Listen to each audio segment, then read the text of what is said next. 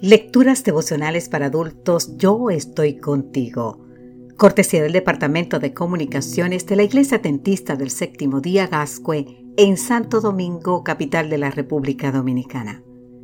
En la voz de Sarat Arias. Hoy, 9 de agosto, te amará, te bendecirá y te multiplicará. En el libro de Deuteronomio capítulo 7, los versículos 12 y 13 nos dicen, por haber oído estos decretos, haberlos guardado y puesto por obra, Jehová tu Dios te amará, te bendecirá y te multiplicará. Donald Lust, profesor de Ciencias Políticas de la Universidad de Houston, se propuso averiguar cuáles fueron los autores europeos que más incidieron en el pensamiento político estadounidense durante el periodo en que se fundó su democracia.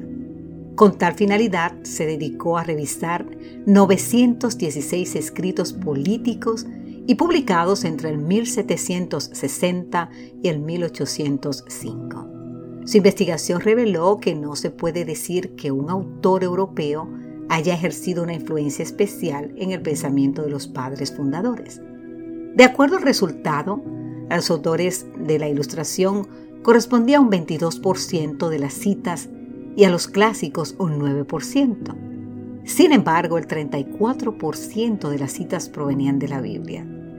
Aunque Luz no presta mucha atención a este dato, pues su investigación giraba en torno a los autores europeos, él afirma, lo que sí es relevante, no obstante, es la prominencia de las fuentes bíblicas en el pensamiento político estadounidense, ya que influyó enormemente en nuestra tradición política.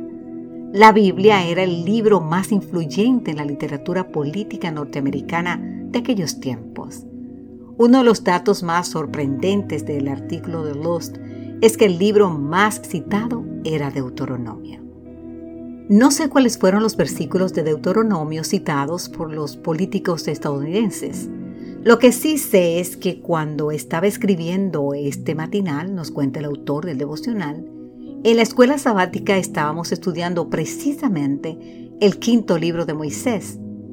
Giri Moscala, el autor del libro complementario, dice que Deuteronomio es el libro del amor, que el verbo hebreo a ahadá, traducido como amar, aparece 22 veces en este libro y seis veces el amor de Dios hacia su pueblo. Te invito a ver en el libro de Deuteronomio el capítulo 4, el 7, el 10, el 18, el 23 y el 33. Solo en este libro, en la predicación de Moisés al pueblo, se destaca siete veces que Dios ama al ser humano. Los políticos y los ciudadanos de hoy necesitamos conocer más al Dios del que nos habla Deuteronomio. Nos vendría bien leer y poner en práctica las normas éticas, morales y religiosas que hallaremos.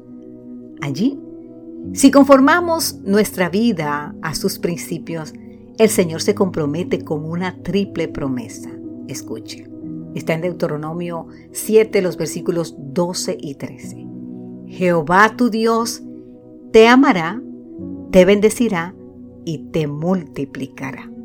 Que Dios hoy te bendiga en gran manera con esas tres maravillosas promesas que nos hace nuestro Dios.